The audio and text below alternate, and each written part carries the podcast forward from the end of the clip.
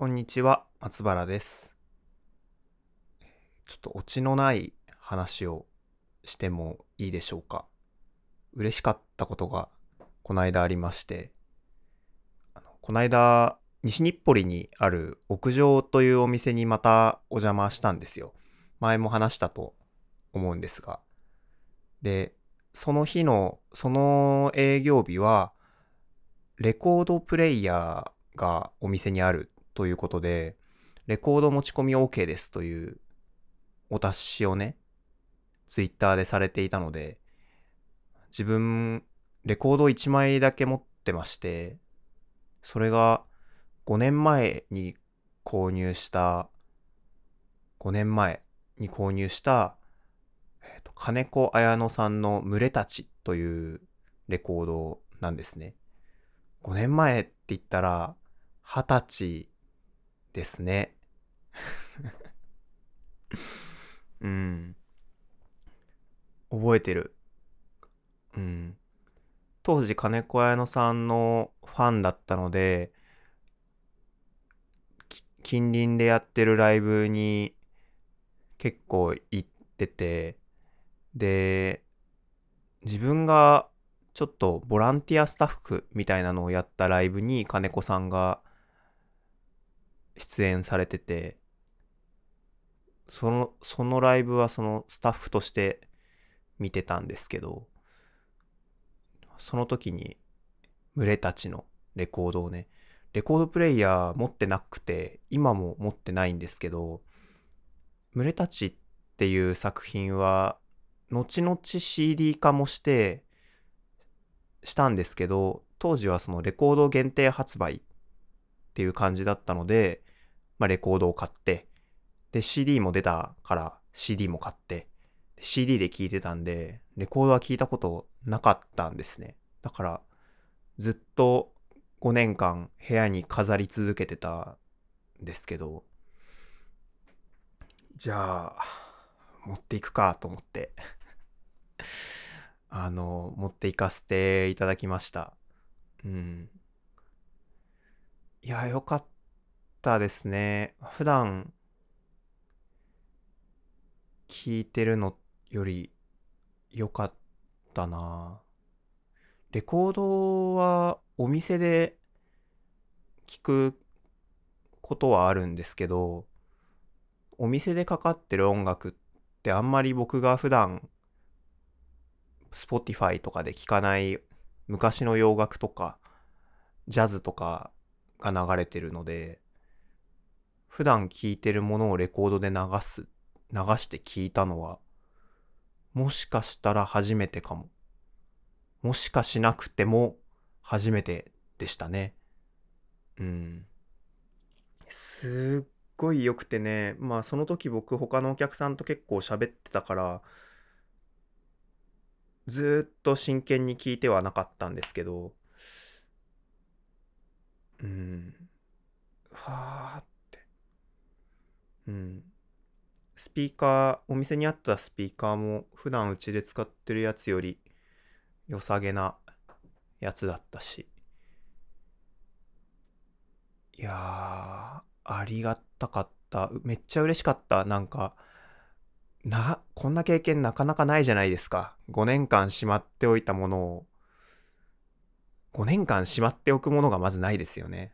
あった当時、あ、なんかまあ買った当日とか、その週のうちとかに開けて使うわけだから、基本。5年ね。めっちゃ嬉しかったんですよね。ありがとうございます。うん。っていう話。うん。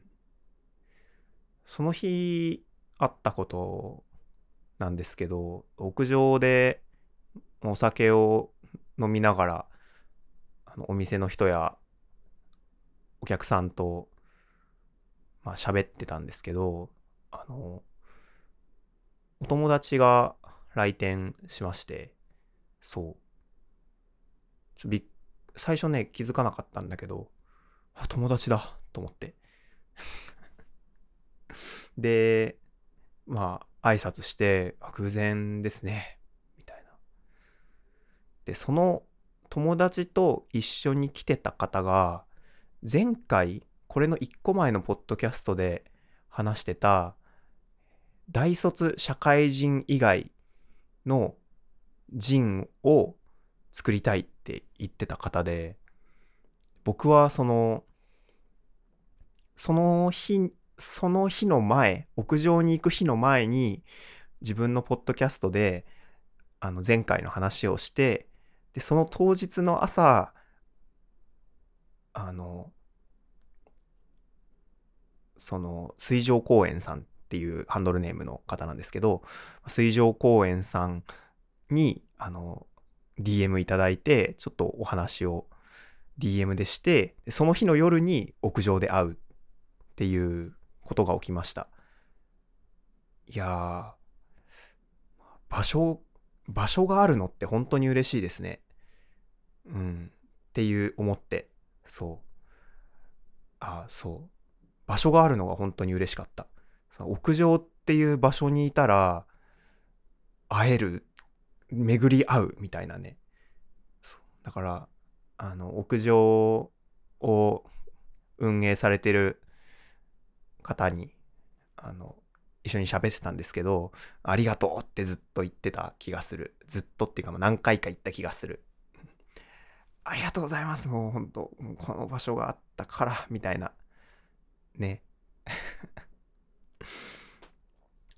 まあ、大学時代サークルやったり、高校時代部活やったり、生徒会やったりって、まあ場所があったんだけど、社会人になってから、社会人になってからというより、まあ、あれかな、2020年のコロナウイルスのぐらいから場所があんまりなかったので、そう、自分で作りたかったんだけど、まああんまりうまくいかなくて結局ね、できてないことだから場所を作るっていうのが自分がそういう場所に参加させてもらえるみたいなのはめっちゃ嬉しかっためっちゃ嬉しい。うんもうその日すっごい嬉しくて。やったーっていうね話。でもめっちゃ嬉しくてずっとお酒飲んでて会計時こんなこんな飲んだっけ？みたいな。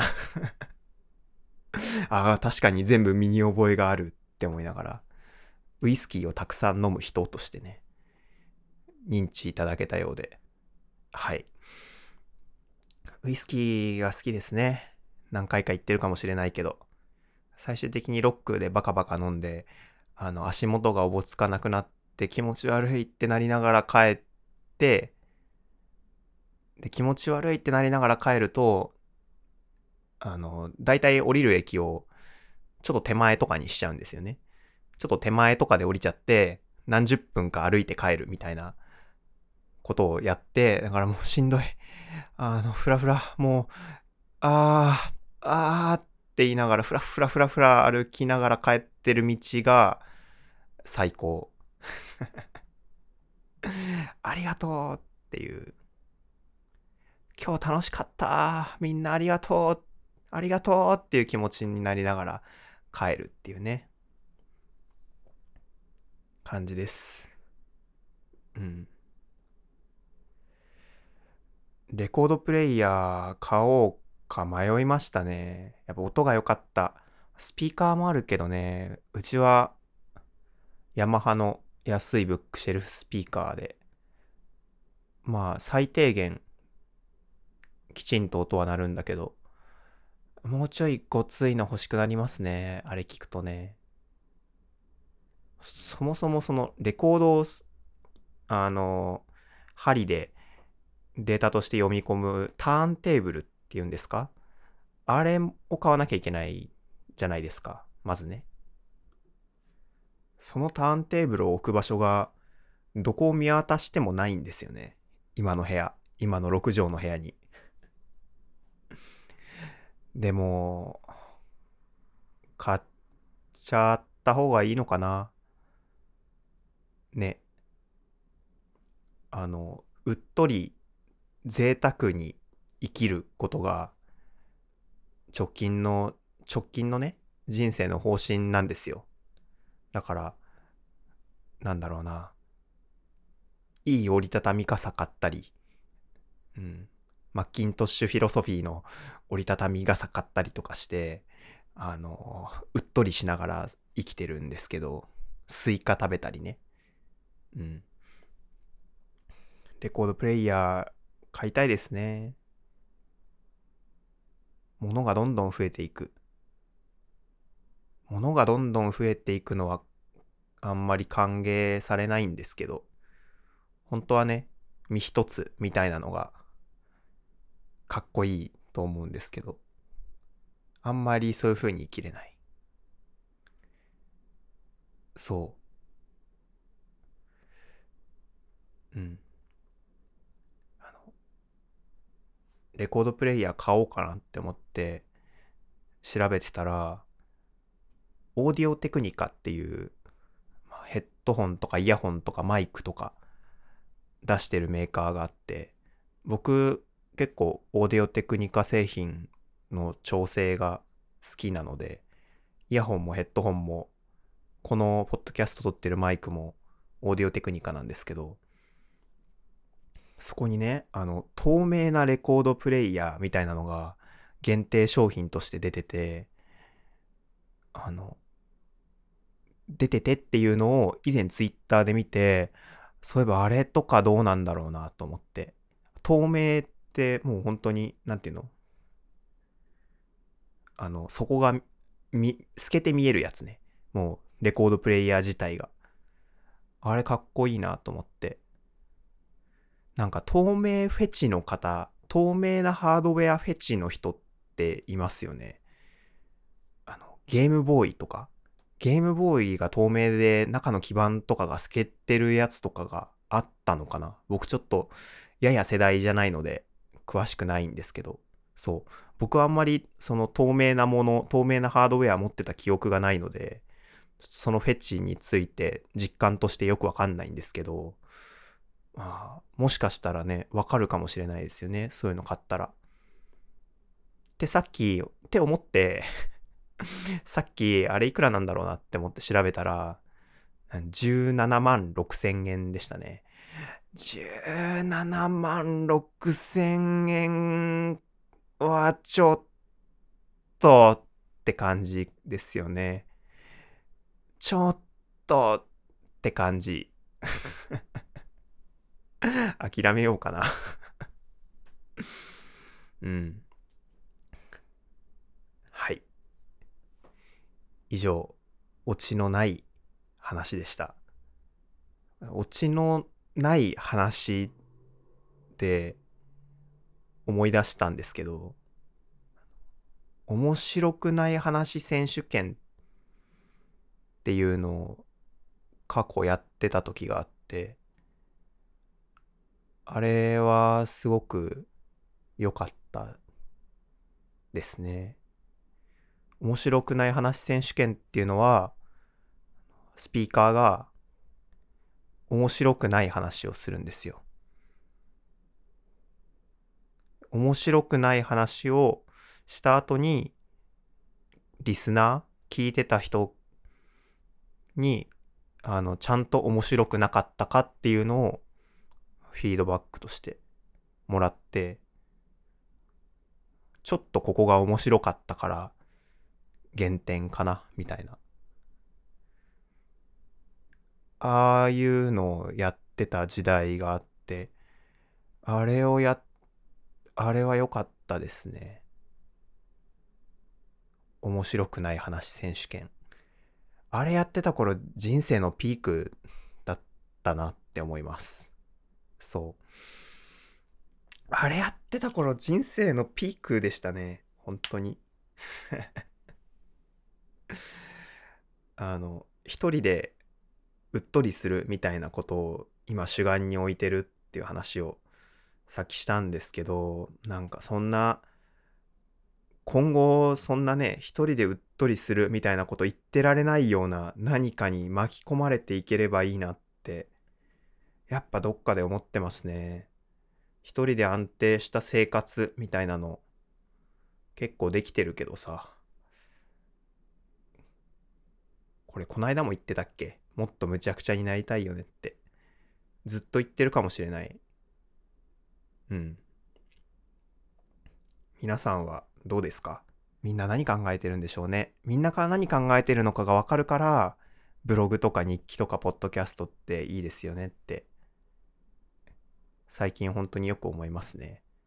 みんな全員やってほしい。全員に日記やってほしい。全員にポッドキャストやってほしい。じゃあ、また屋上行きますね。ありがとうございました。さようなら。